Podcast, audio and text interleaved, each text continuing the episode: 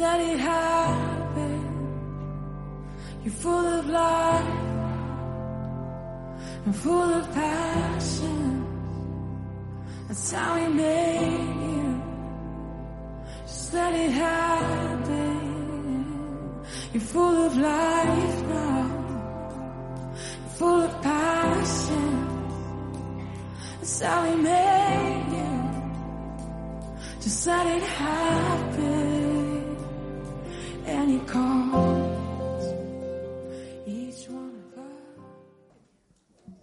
Vamos a continuar hoy con nuestra serie de predicaciones sobre personajes de la Biblia y hoy eh, le toca el turno a, al rey David.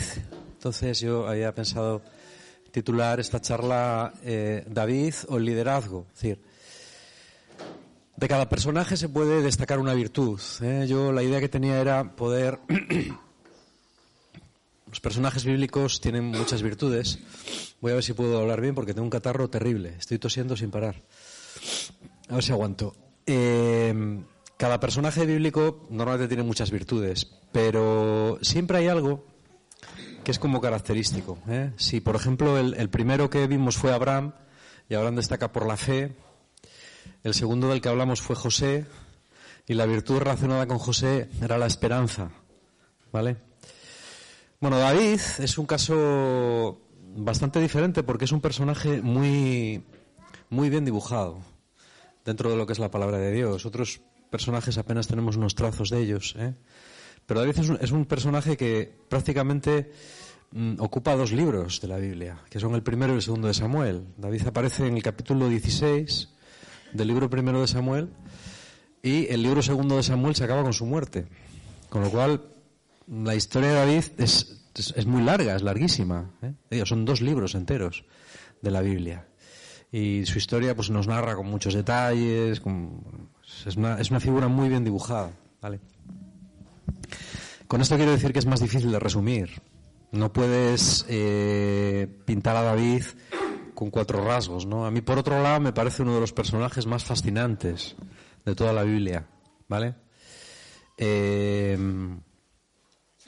mm, bueno, David, eh, a mí me parece una, encarnación eh, casi, casi perfecta de lo que es el liderazgo, incluyendo sus puntos negativos. Es decir, es una persona tan completa que sirve hasta para explicar lo malo. ¿eh? Y lo, curioso y lo maravilloso de su vida, y, lo, raro también, es que la propia palabra de Dios que habla ensalzándole dibuja sus aspectos peores con muchísima claridad. Esto es un caso único en la narrativa. eh, Normalmente la épica, el género épico, ¿no? Si dejamos aparte la Biblia como libro religioso, el género épico normalmente tiende a saltar las virtudes de los héroes, ¿no? Y los hace casi perfectos. En la literatura castellana tenemos el cantar de Mio Cid, ¿no? Entonces el héroe es perfecto. ¿eh? Eh, yo qué sé, Mio Cid o Aquiles o Sigfrido, ¿no? O, bueno, son héroes perfectos, ¿vale? Sin embargo, David, David no. David es un héroe, es un líder, y para mí es el ejemplo de liderazgo, mm, quizás uno de los más claros del, Antiguo Testamento, ¿no? También se menciona mucho a Nehemías. Eh, generalmente en, en cualquier sermón que podáis ver sobre el liderazgo, siempre la persona escogida suele ser Nehemías, porque los rasgos de Nehemías son mucho más eh, más escasos, muchísimo más escasos, no más generales, y son todos positivos. En tanto que los de David no. Son mucho más complejos, los hay positivos, pero también los hay negativos, ¿no? Bueno, eh, un poco por, por seguir un orden, porque sé que si no me puedo saltar algún punto importante. Tenía unas notas, ¿no? Eh, la historia de David, yo no sé cuántos la conocéis. Yo no sé si los que, los que venís aquí leéis mucho la Biblia o no. ¿Eh? Si yo dijera, ¿cuántos habéis leído la Biblia de tapa a tapa?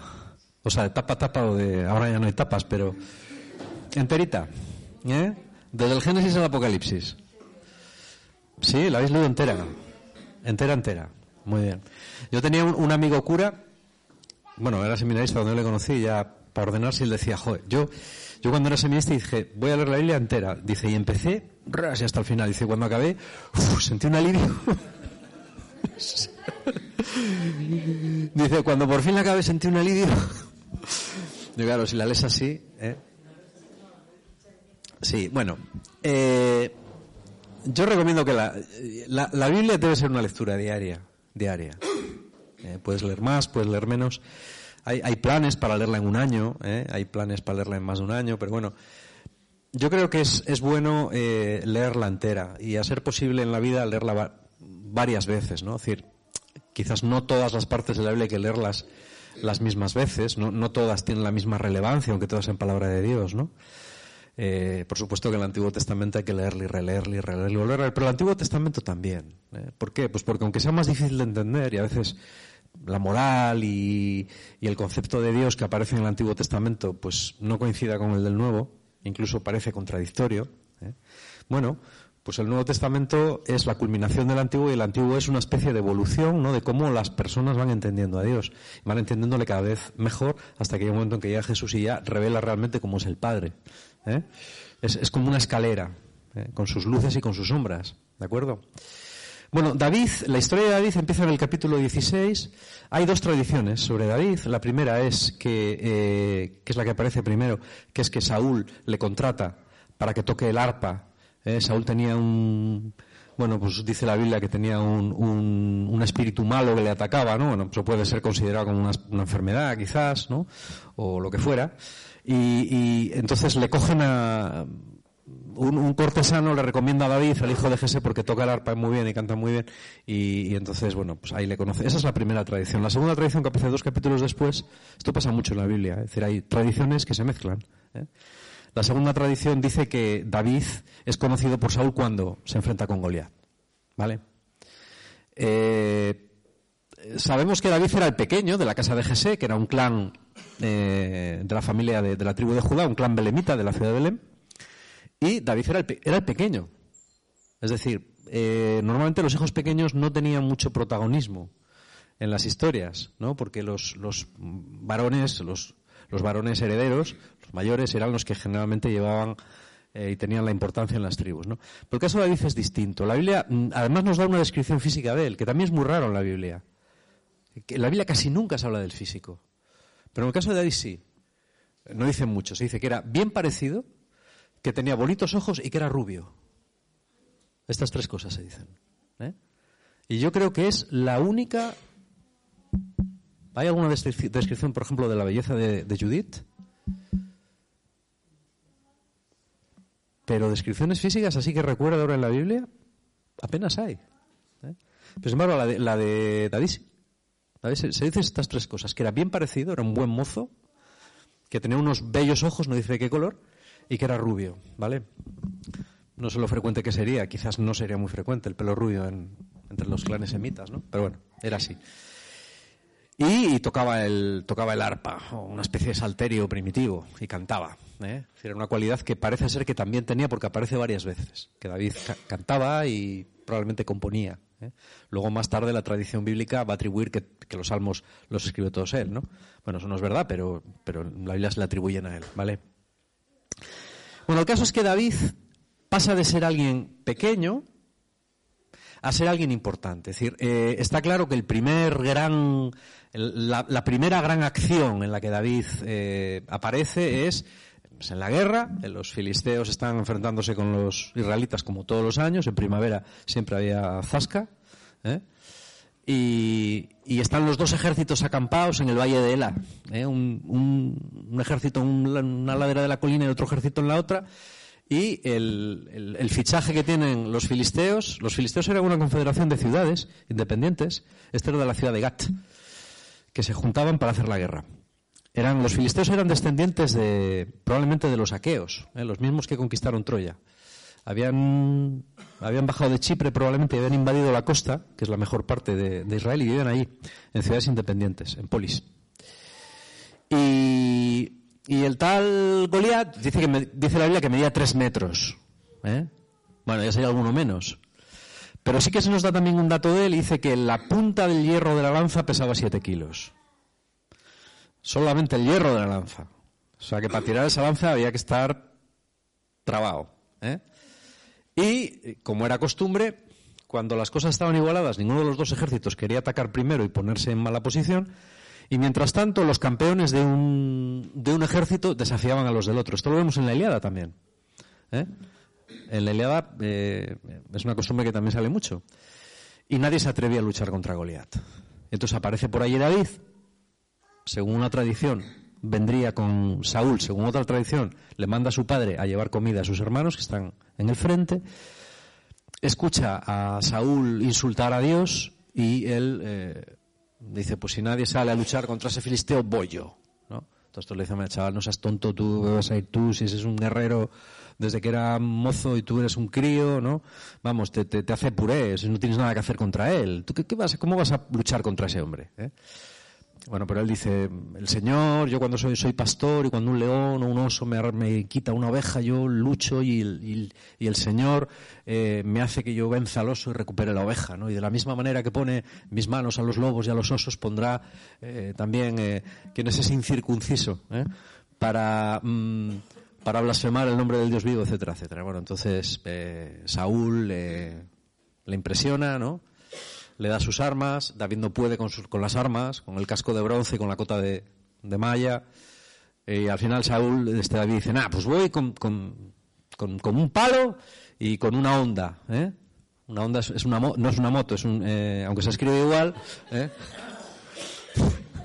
no es que va en una onda. Esto cuando lo explicas en una clase tienes que explicarlo. ¿eh? Cogió la onda David y dice, ah, pues cogió una onda y se fue allí contra el filisteo. ¿no? Una onda, ya sabéis que es un, arma muy primitiva, ¿eh? que es, una, badana con un, con un par de tiras que se, se ata a la muñeca y se, se da vuelta y se dispara, ¿no? Si tienes, es muy difícil de manejar, pero si sabes, pues lanzas piedras a una gran velocidad. Y bueno, ya sabéis la historia. Es decir, Goliat eh, le tuvo en poco, ¿no? Dice, le despreció porque era, porque era un chico. Le chaval, quítate de ahí quítate de ahí, que te, voy a dar un soplamocos que vas a, eh, anda para allá. El otro le dice, no, pues porque tú vienes a mí con armas y tal, pero yo voy a ti con la fuerza del Dios vivo y tal, cual, no sé, David le predica, ¿no? Y bueno, ya sabéis, coge una, cinco piedras lisas del río, coge una, la tira a la onda, se la tira al filisteo y le da aquí, zaca. ¿eh? dice que con tanta fuerza que se la clavó en la frente. O sea, fue una pedrada en condiciones. ¿eh? Una piedra disparada por una onda puede ir a 200 kilómetros por hora bastante velocidad. Total que el filisteo se cae redondo, lógicamente, y David rápidamente coge, le saca la espada, le corta la cabeza, coge la cabeza y sale corriendo hacia su campamento. Todo esto en cuestión de minutos, ¿no? Bueno, y los soldados eh, israelitas animados con la victoria de su héroe, pues lanzan al ataque, consiguen una gran victoria, etcétera. Bueno. Entonces, David pasa de, de, lo bajo a lo más alto, se convierte en un héroe. ¿Mm? Se convierte en un héroe. Pero es muy curioso porque él no se lo cree. Es, una de las primeras virtudes del liderazgo es la humildad. ¿eh? David va a hacer muchas cosas en su vida, buenas y malas, pero nunca va a presumir de lo que hace. ¿eh? Esto es una cosa muy curiosa. Él siempre es consciente de que lo que él hace lo hace porque Dios se lo permite. ¿eh? Como en casi todos los héroes bíblicos, ¿no? Le pasa lo mismo, es decir, pasa de la nada a lo más alto. Eh, Saúl le trata mal, al principio va a darle a su esposa, a, su hija mayor, ¿no? Eh, al final no se la da y se la da otro, pero entonces la pequeña que se llama Mical se enamora de él perdidamente. Eh, David no se considera digno de la mano de ella y entonces el padre dice, bueno, pues si me traes si matas a 200 filisteos, ¿no? 200 incircuncisos te daré la, mano de mi hija, entonces David lo hace y, rápidamente David se convierte en un héroe, en un héroe militar, ¿no? Dice la Biblia, porque Dios estaba con él, todo lo que hacía le salía bien. Y ahí le viene el segundo problema, y es que eh, Saúl empieza a coger una terrible manía. ¿eh? Ya sabéis que intenta matarle, una vez que están tal, pues David coge, este Saúl coge su lanza, le tira la lanza y David la esquiva, la lanza se clava en la pared, David sale corriendo y huye, y a partir de ahí se convierte en un proscrito. Es decir, de nuevo su suerte parece que cae a lo más hondo. ¿eh? Pero él sigue confiando en Dios. se ve obligado a hacer cosas rarísimas, ¿no? Tiene que marcharse a donde los filisteos, donde sus enemigos, a que le acojan, donde el rey Aquís, ¿eh? de Gat. Se convierte en un mercenario a sueldo del rey Aquís, hasta que otros generales filisteos dicen, eh, no luches con este tío, ¿cómo vas al... Si este tío cualquier día, si este fue el que mató a Oleat, cualquier día nos traiciona y nos la lía. Entonces le echa, ¿eh? Le da una ciudad, la ciudad de Siclag, para que viva allí. Y David vive bueno, vive como una especie de ciudad de bandidos, no ciclajes. Dice la Biblia que se le juntaron, se le juntó lo peor de Israel, no todos los que tenían deudas o estaban perseguidos, se le juntaron. Y, y Saúl continuamente sale a perseguirle para matarle, porque le tiene envidia. Le dice, porque Saúl se daba cuenta de que Dios estaba con él y de que Dios ya no estaba con Saúl. ¿Eh? Y intenta matar varias veces a Saúl. Ya sabéis que hay dos veces tengo que resumir mucho porque la historia es que es muy larga, ¿no? Dos veces la vida de Saúl está en manos de David. Una vez que está haciendo sus necesidades en una cueva y David está dentro de la cueva, hubiera podido dar una muerte muy poco honrosa, ¿no? ¿Eh? Esa es una vez. Y otra vez eh, se mete en el campamento donde están durmiendo todos y llega al pie de Saúl. Y uno de los que va con él le dice, coge la lanza y clávale en tierra ahora mismo, que le tienes en tus manos. Y David dice, no, yo no voy a levantar la mano contra el ungido de Yahvé. Y esta es otra característica, eh, yo creo que muy importante en el liderazgo, ¿no? Y es saber qué tienes que hacer tú y saber qué tiene que hacer Dios. ¿Mm? Con un golpe de lanza o de espada, que además David manejaba muy bien, eh, hubiera podido adelantar la historia. David sabía que con el prestigio que él tenía, una vez muerto Saúl, el rey iba a ser él. Pero también sabía que ese no era el plan de Dios. El rey, aunque fuera un desgraciado, seguía siendo el ungido de Yahvé. Y no se podía atentar contra el rey. David respeta la autoridad legítima, aunque la autoridad legítima no sea digna. Esto es importante. ¿eh? ¿Por qué es importante? Porque a veces la autoridad legítima no es digna. ¿Esto dónde lo vemos? Pues lo vemos en todos los lados. En la iglesia también. Cuando estamos viendo estos casos ¿no? que ha habido de grandes escándalos en la iglesia por distintos motivos, eh, yo he escuchado una vez a una, bueno, en un programa de estos, a una mujer norteamericana que decía, hablando de los obispos norteamericanos, se decía, eran nuestros líderes, los americanos son muy de hablar así, eran nuestros líderes y nos han fallado. ¿eh? Y tenés razón. Tenés razón. Yo estoy de acuerdo con ella. Igual no los metería a todos, pero a muchos sí. ¿eh? Bueno, pues a veces el liderazgo no está a la altura de una situación. Pero David sabe que los hombres pensamos las cosas de una manera, pero Dios piensa las cosas de otra manera y que hay que respetar los tiempos de Dios. ¿Eh? Eh, David sabe que si él acelera las cosas cargándose a Saúl y se pone a su misma altura, entonces el, plan de Dios para con su vida quedaría frustrado. Esa sería una mancha que le perseguiría de por, siempre, de, por vida. Y por eso le perdona la vida dos veces a Saúl, dos veces. ¿Vale? Bueno, al final los acontecimientos acaban precipitándose. Eh, David vive en la cueva de, de, Adulán, que es, una, que es una cueva que está en el desierto de Judea el reino de Saúl va, va de mal en peor. Saúl al final muere en una batalla contra los, contra los filisteos, los filisteos le matan, ¿no? Y entonces los jefes de las tribus se juntan en, van a buscar a la cueva y le proclaman rey. ¿Eh? Hay, hay una, sigue habiendo una lucha contra la familia de Saúl, contra los descendientes, ¿no? Pero al final, eh, otra cosa muy chula es que David es extremadamente generoso con las personas que han seguido a Saúl. Es decir, no, no quiere una decir, bueno, pues este es mi bando, mi bando ha ganado, ahora os machaco a todos, ¿no? Sino que él lo que intenta es eh, atraerlos a su bando. Él trata muy bien a los hijos de Saúl. Aparte que él era muy amigo de Jonatán, ¿no? El hijo mayor de Saúl. Pero, pero trata muy bien a los hijos de Saúl. ¿Por qué? Pues porque él sabe, primero lo hace por respeto, y segundo porque él sabe que el liderazgo siempre se basa en unir y no en ganar. Eh, las, los éxitos, cuando se hacen a base de que alguien pierda, no son buenos. tú puedes eh, luchar por una idea que crees correcta y a lo mejor logras convencer a la gente de que tu idea es correcta. ¿eh? Pero eso no significa que tienes derecho a pasar por encima de los que han perdido. Porque los que han perdido, aunque su idea fuera peor que la tuya, también tienen una parte de verdad. Y si tú excluyes esa parte de verdad, estás perdiendo una parte de verdad. Por eso siempre hay que intentar acercar posturas. ¿Vale? Y cuando no se pueden acercar posturas, hay que procurar que las situaciones sean de no vencedores ni perdedores. En el reino de Dios nadie gana ni nadie pierde. ¿Vale? Por eso eh, la cosa más triste del mundo es cuando líderes cristianos compiten unos, unos contra otros, ¿no? Por, traer la mejor comunidad, por traer a la gente a mi comunidad, por ser el no sé qué, por no sé cuántos, ¿no? Eh, o cuando hay luchas eh, en, grupos cristianos por el poder, ¿no? ¿Qué poder? ¿Qué poder? ¿Eh? Es, absurdo, es completamente absurdo esto. ¿eh? El, propio Papa decía, hablando de la... en la iglesia también se da esto, ¿no? Cuando el Papa decía, la, la, gente que busca entrar a la iglesia para hacer una carrera, ¿no? Eclesiástica, ¿no? ¿Una carrera hacia dónde?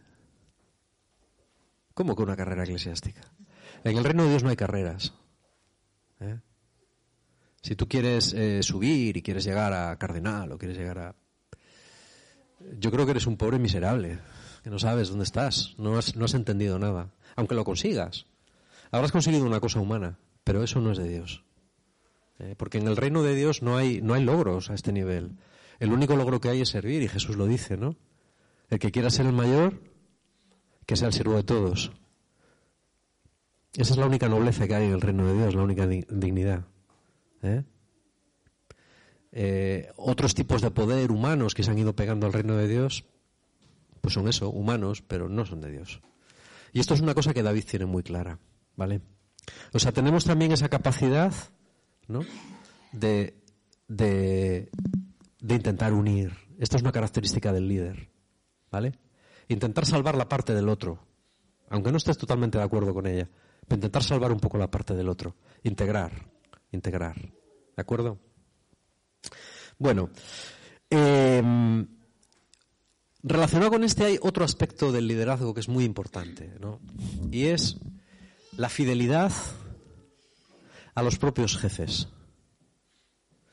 Decía una vez eh, Colin Powell, a mí no me gusta citar ejemplos de militares porque no, yo soy, bueno, yo soy objetor de conciencia y no soy muy, pero bueno, tampoco hay que. Colin Powell fue el primer negro eh, eh, afroamericano, nacido en, parece que era de Harlem, que consiguió llegar al Estado Mayor de Estados Unidos, de su época, de su generación. Es un hombre de no sé cuántos años tendrá ahora, pero hay muchos, cerca de, 80, ¿no? Él, bueno, él hizo esto a base de, una, hoja de servicios absolutamente maravillosa e impecable. ¿eh? Él empezó de soldado y acabó siendo el jefe del Estado Mayor del Ejército. Eso es rarísimo, es muy, muy raro que pase eso. Generalmente los, los jefes de Estado Mayor son gentes que empiezan de oficiales y van a, la Academia de West Point, ¿no? La famosa Academia de West Point, que está en el Estado de Nueva York. Pero él no, él no fue a West Point al principio. Él empezó de soldado. Fue a Vietnam, allí le pegaron unos cuantos tiros y tal. Unas cuantas balas en su cuerpo, que es una forma de ganar méritos y sobrevives. Y a partir de ahí se mató estudiando. Cada curso que tenía, estudiaba y estudiaba y estudiaba. Consiguió una beca después de conseguir la, graduación para ir a la universidad. Fue a la universidad con una beca del, ejército, estudiando y trabajando el triple que los demás. Y en una ocasión le habían invitado a una conferencia en la Universidad de Columbia, que es la universidad de, la más famosa de la ciudad de Nueva York, y, le preguntaban que cuáles eran las claves del éxito. Es decir, como una persona de raza negra, de tu edad, en un ambiente tan hostil, ¿no? que no vienes de una familia, de una estirpe militar, ¿cómo has conseguido llegar, llegar ahí arriba? ¿no? Y él decía, bueno, eh, yo tengo tres trucos. Tres trucos. El primero es trabajo duro. Si tienes menos posibilidades, tienes que trabajar el doble que los demás. ¿Vale? Yo me dedico a la vida a luchar, a pedir las misiones más arriesgadas y el tiempo libre que tenía a estudiar. Muchos años. Trabajo duro. El segundo, siempre reconocer un error. Cuando cometas un error, reconoce que has cometido un error. La gente así se fiará de ti. ¿Eh? Y tercero, que tus jefes puedan fiarse plenamente de ti. Nunca llegarás a ser un jefe si antes no has sido un subordinado fiable y fiel. Si traicionas a los que tienes por encima, algún día los que tienes por debajo también te traicionarán a ti. ¿Eh? Que tus hombres vean siempre que eres totalmente fiel a tus superiores. Esto puede sonar muy militar, y quizá lo sea, pero yo creo que es una gran verdad. ¿Eh? Eh, la gente verdaderamente grande es la gente que es capaz de ser fiel a otros que están por encima. Si tú no eres capaz de ser fiel a otros que están por encima, nunca serás un buen líder. Nunca serás un buen líder. ¿eh?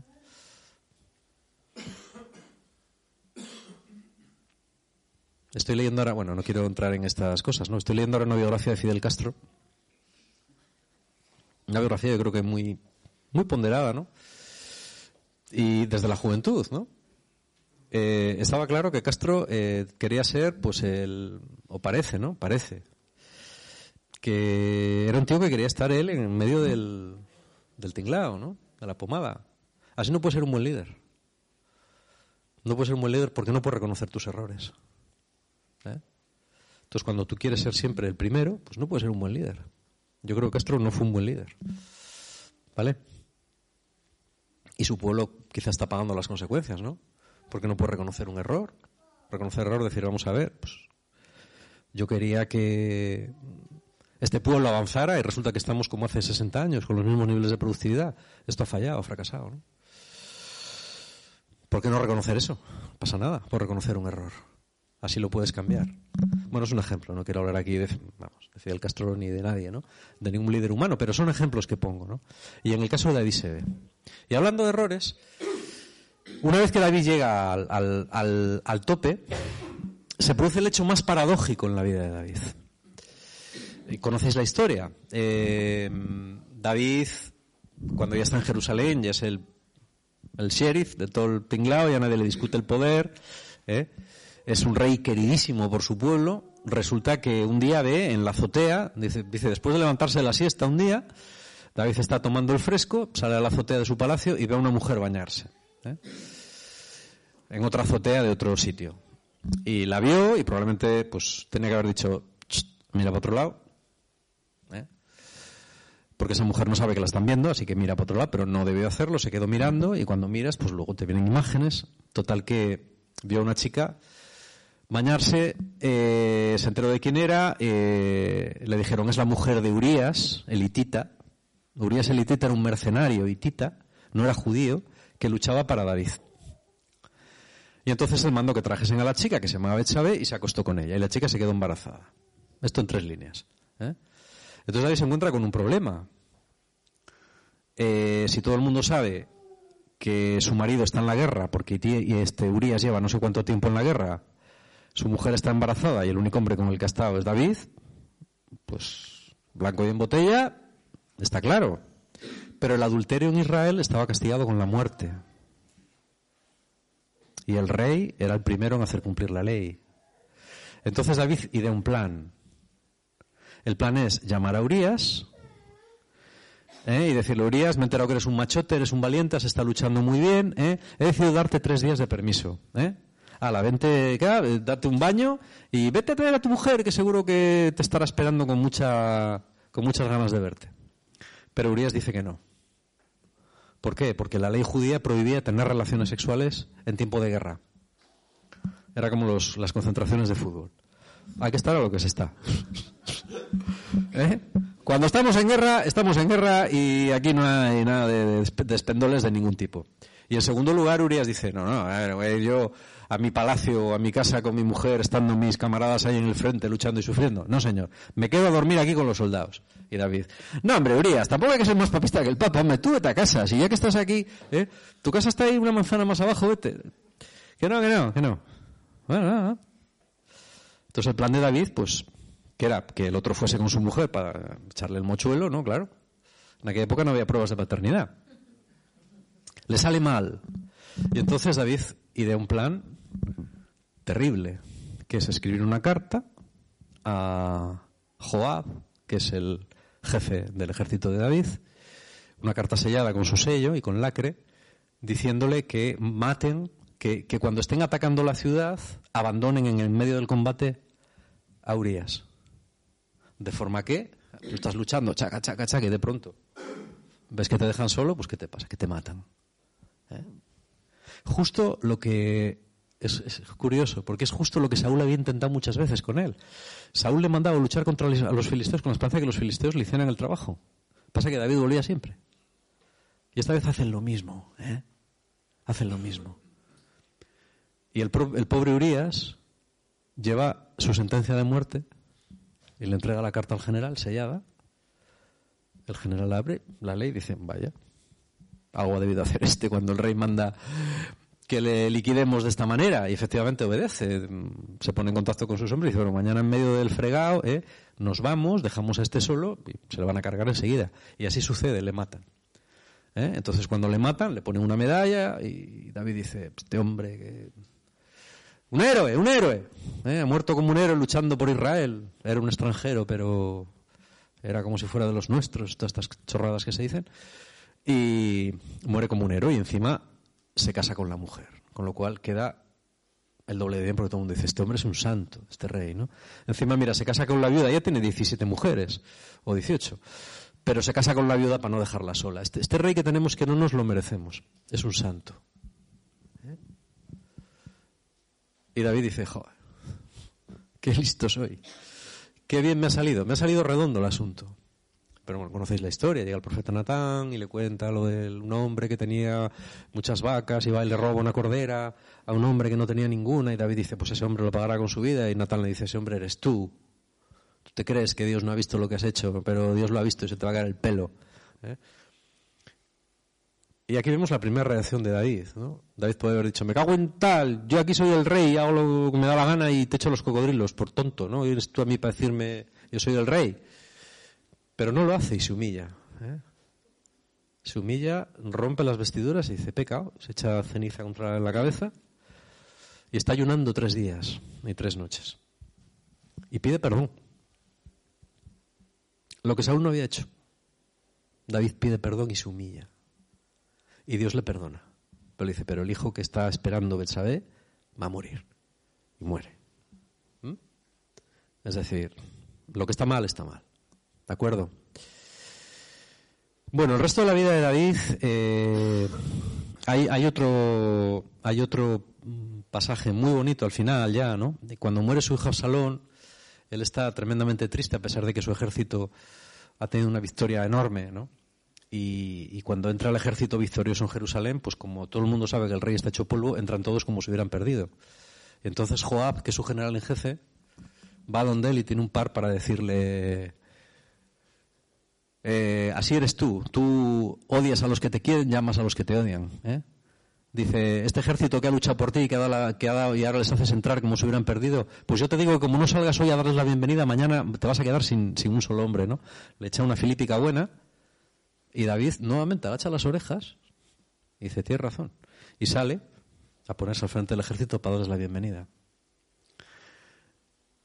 Este es otro aspecto del liderazgo. Un líder escucha lo que le tienen que decir. A veces tienes que escuchar muchas tonterías, pero a veces escuchas también grandes verdades. Si un líder no escucha lo que le tengan que decir, incluidas las tonterías, nunca podrá escuchar las cosas que tiene que corregir o que tiene que aprender. ¿Eh? Esto es muy importante. Esto es muy importante. A mí me da mucha pena que la iglesia se haya perdido la, porque yo creo que se ha perdido, la posibilidad de que cualquiera, con respeto, pueda decir cualquier cosa a quien sea. ¿Eh? Puede decir un obispo, mire señor obispo, esto, yo creo que esto no está bien. No se puede hacer eso. Porque no se ve bien. ¿Cuál es el, el problema con esto? Cuando en, una, en cualquier grupo humano la gente no puede decir lo que piensa, aunque se equivoque, ¿eh? hombre, hay que decir lo que uno piensa en el lugar adecuado y correcto. Lo ideal es que si tú tienes algo contra tu obispo o contra tu pastor, se lo digas a él. Eso es lo correcto, ¿no? No que vayas y publiques un artículo en el periódico. Eso, eso no arregla nada.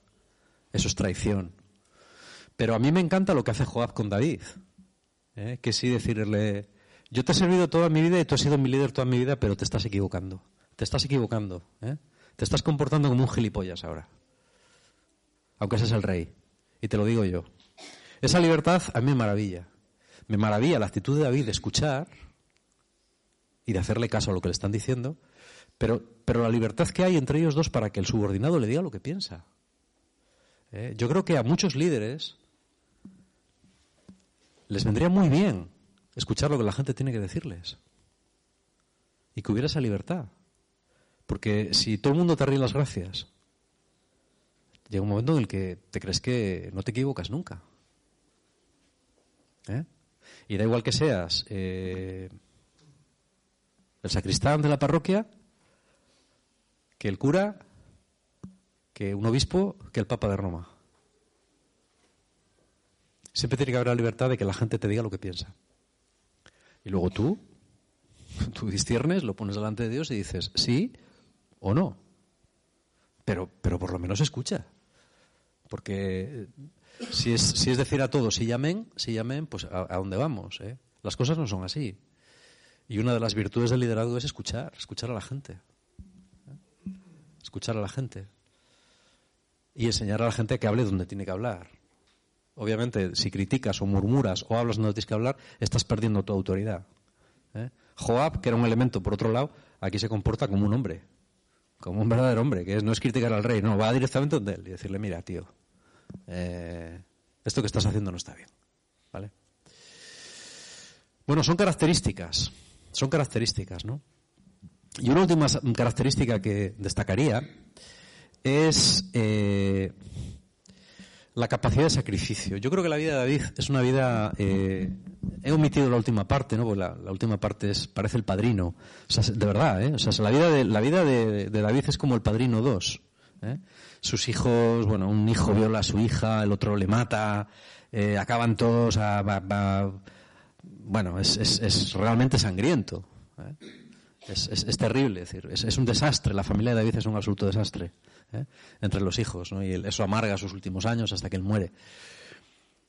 Pero a mí una cosa que me llama la atención es que David es alguien que hace grande a su pueblo con su propio sacrificio.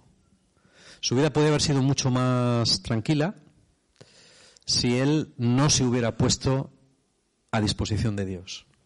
¿Eh? Generalmente, la vida de un líder eh, se caracteriza porque el liderazgo se paga con una dosis de sacrificio y de sufrimiento superior a la media. No hay otra forma de hacerlo. Digo el verdadero liderazgo, ¿eh? Hay un liderazgo falso que no, que lo que hace es aprovecharse. ¿eh? Por ejemplo, me cuesta mucho creer en un político, ahora que se acercan las elecciones, y esto es lo único que voy a decir sobre las elecciones que se acercan, eh, de los candidatos que se presentan,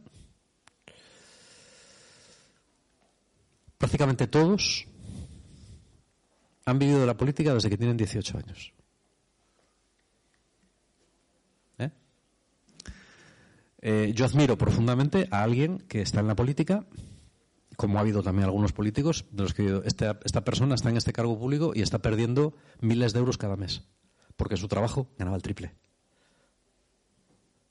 No lo hace porque, bueno, pues porque creen esto, por lo que sea, pero está perdiendo.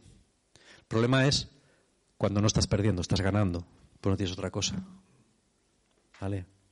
Yo creo que esto es una cosa buena. Yo creo que el liderazgo tienes que pagar un precio por él. ¿eh? No es sufrir a lo tonto y machacarte a lo tonto, ¿no? Pero es cierto que mm, es un talento escaso, el liderazgo es un talento muy escaso, yo lo veo cada vez más. ¿eh? Hay una parte que es de talento y, ya está, ¿no? hace poco le preguntaban a Simeone y Messi, y Messi y Simeone decía, bueno, talento. Talento le tienes o no le tienes, ya está. Pues este chaval le tiene y, y peor para nosotros, ¿no? No hay que darle más vueltas, pero hay que reconocerlo. Hay una parte de talento, pero también hay una parte de sacrificio. La parte de sacrificio, ¿cuál es? Que generalmente tienes que sacrificar cosas que son legítimas para ti para dárselas a los demás. Sin eso no puedes ser un verdadero líder. ¿Eh? Y esa parte de sacrificio eh, la tuvo muy clara. Yo cuando hablo con la gente joven y en algún retiro de liderazgo y tal, y, y la gente te pregunta, ¿qué hace falta para ser un líder? Bueno, lo primero tener talento. Pues tenerlo o no. Y lo segundo, lo segundo es pagar el precio. Por el precio tienes que pagarle. Y el precio le pagas sacrificando cosas que son legítimas para ti. Pero tienes que sacrificarlas. Tendrías derecho a ellas, pero tienes que sacrificarlas. Voy a acabar con un ejemplo de Leo Messi. Yo no soy del Barça, ¿eh? por cierto. Leo Messi, eh, a mí fue una cosa que me conmovió. Leo Messi no es que sea un tío muy bueno, especialmente talentoso, ¿no? Eh, sino que tiene una manera de ser, es decir, él tuvo un cierto bajón hace cuatro años o así. Bueno, cuando llevas 18 años estando al nivel más alto, más alto, más alto, más alto, sin parar, sin parar, sin parar, sin parar, además ha tenido suerte con las lesiones, hubo un año en que empezó a bajar un poco. ¿eh? Eh, cuando estás a ese nivel en el que la competitividad es tan alta, lo que separa un genio de un tío muy bueno es una décima de segundo de anticipación, de visión, de... Y Messi empezó a perderla. Podía haber pasado de ser un, una absoluta estrella a ser un jugador muy bueno. Pero él notaba que le faltaba ese toque.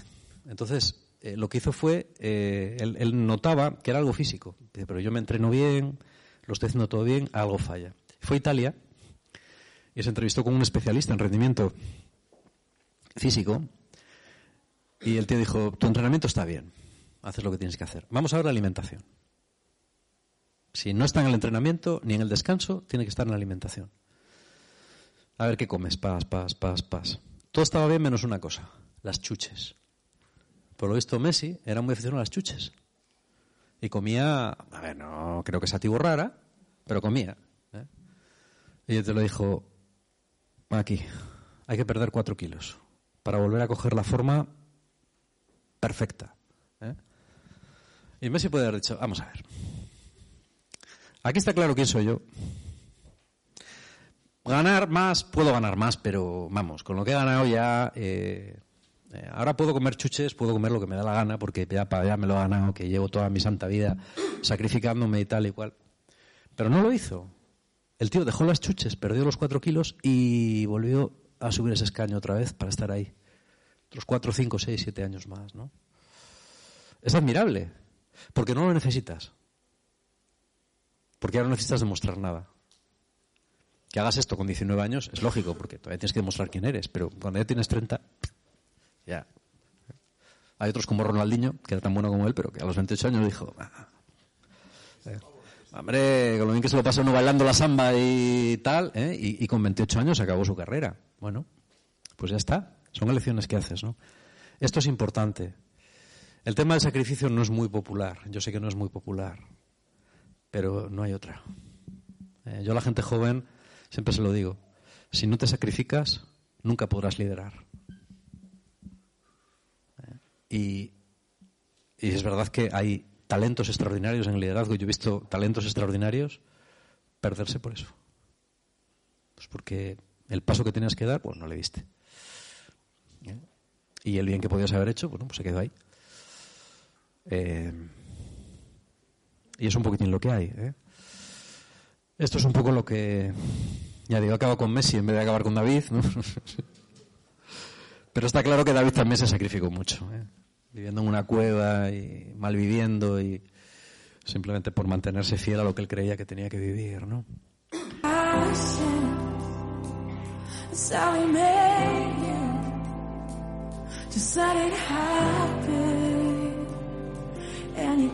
And.